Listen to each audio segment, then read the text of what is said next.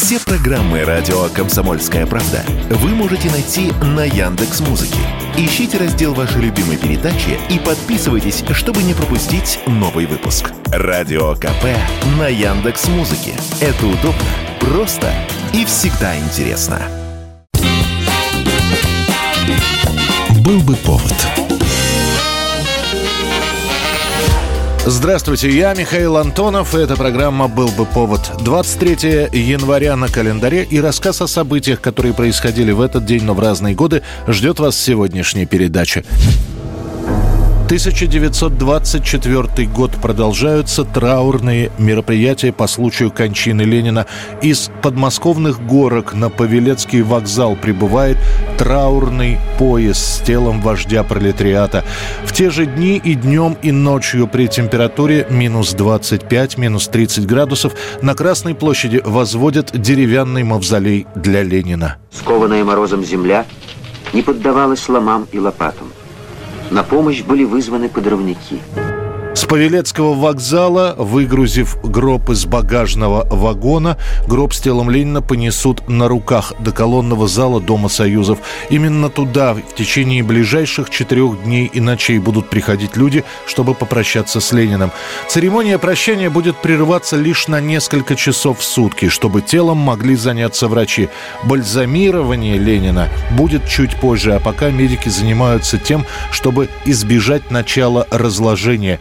27 числа после полуночи прощание будет официально завершено, и Ленина отправят к медикам на вскрытие и бальзамирование, а уже утром его тело будет помещено в мавзолей.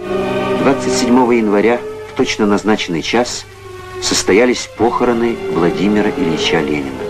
И весь 1924 год, как только Мавзолей закрывал двери для приема посетителей, начинается работа врачей, которые ежедневно осматривают тело Ленина, пытаясь сохранить его для потомков.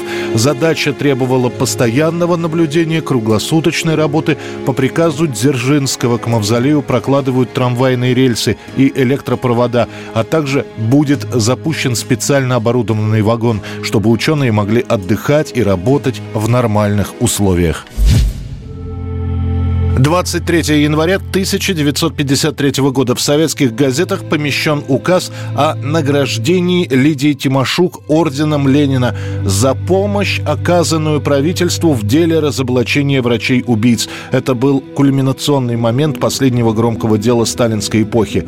Тимошук написала в Кремль письмо, потом еще одно, потом еще одно, где сообщала, что еще в 1948 году видела на кардиограмме председателя Верховного Совета СССР Андрея Жданова признаки инфаркта. Однако это не подтвердили медицинские профессора и потребовали слово «инфаркт» убрать из диагноза. Далее Тимошук в своих письмах сообщала, что именно неправильное лечение и привело к смерти Жданова.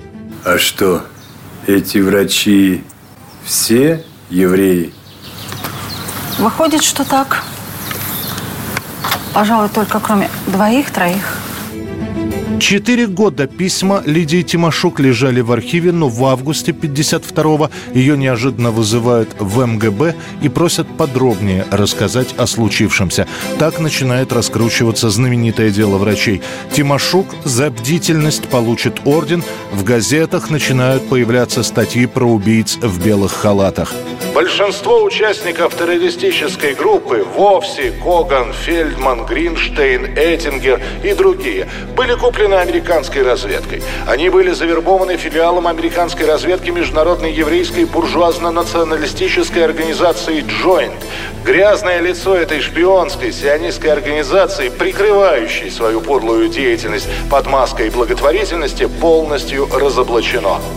Дело врачей вызывает преследование родственников и сослуживцев арестованных, вызывает настоящую волну антисемитских настроений по всему Советскому Союзу.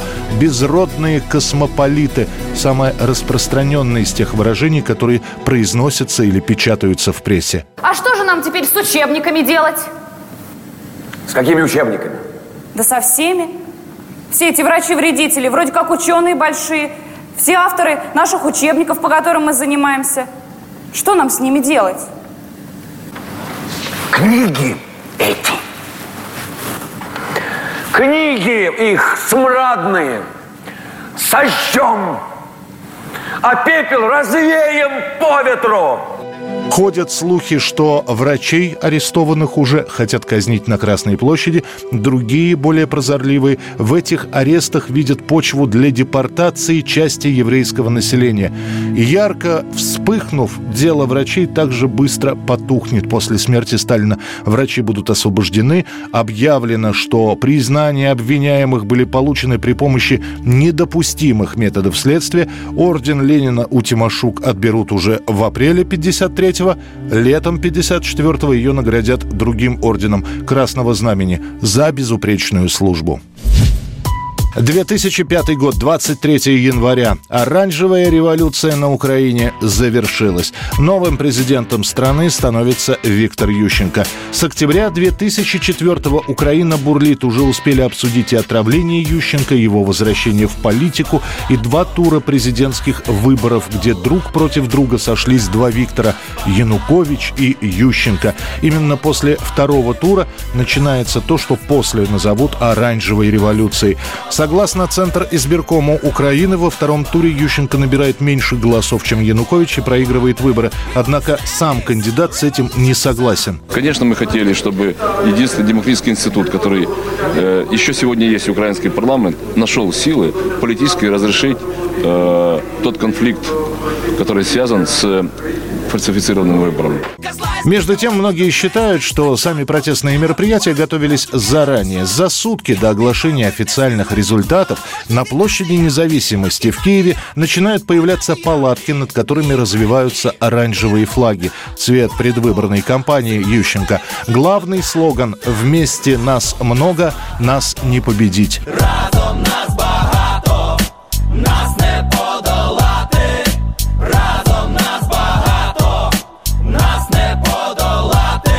Поддержать Ющенко на площадь приходит до 100 тысяч человек. После Киеву присоединяются западные украинские города Львов, Луцк, Ивано-Франковск. Янукович пытается отмолчаться, Ющенко же разворачивает чуть ли не 24-часовую агитацию.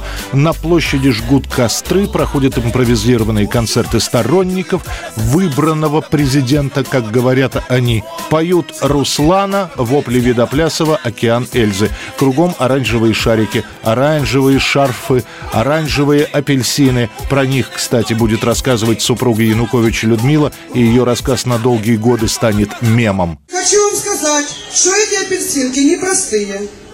Эти апельсинки наколотые. Люди берут один апельсин, съели, взяли другой. Вот. И оно тянется и тянется рука. Вот сейчас я ехала сюда в 5 часов, были новости. И сказали, на площади массовое отруение началось. И людей, значит, э, частые случаи обращения в больницу, людей везут в больницу с менингитом. Перед самым Новым годом в стране пройдет переголосование второго тура президентских выборов, на котором победит Ющенко, набрав 51 с лишним процентов голосов. Однако его четырехлетнее правление окажется не столь радужным, как обещалось, и, захотев пойти на второй срок, Ющенко сокрушительно проиграет в 2010-м, набрав всего 5 с небольшим процентов голосов избирателей.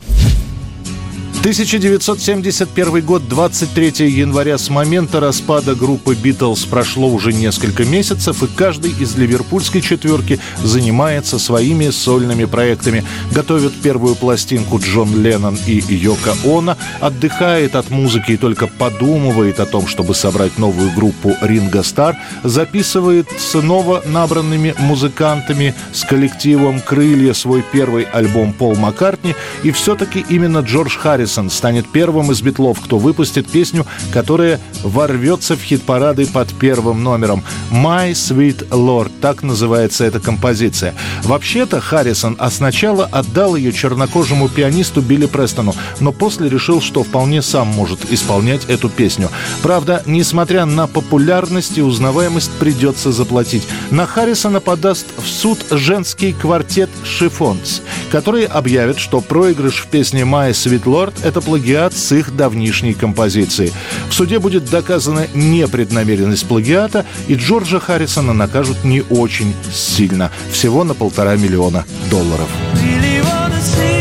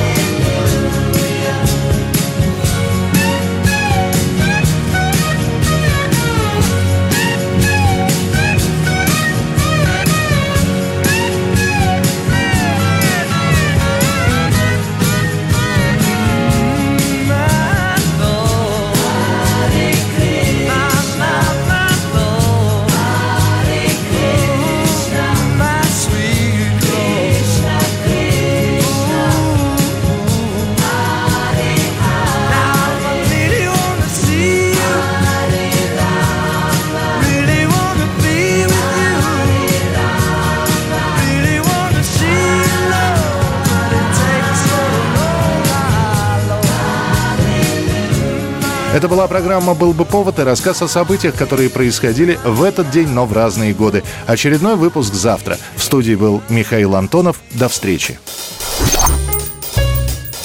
«Был бы повод»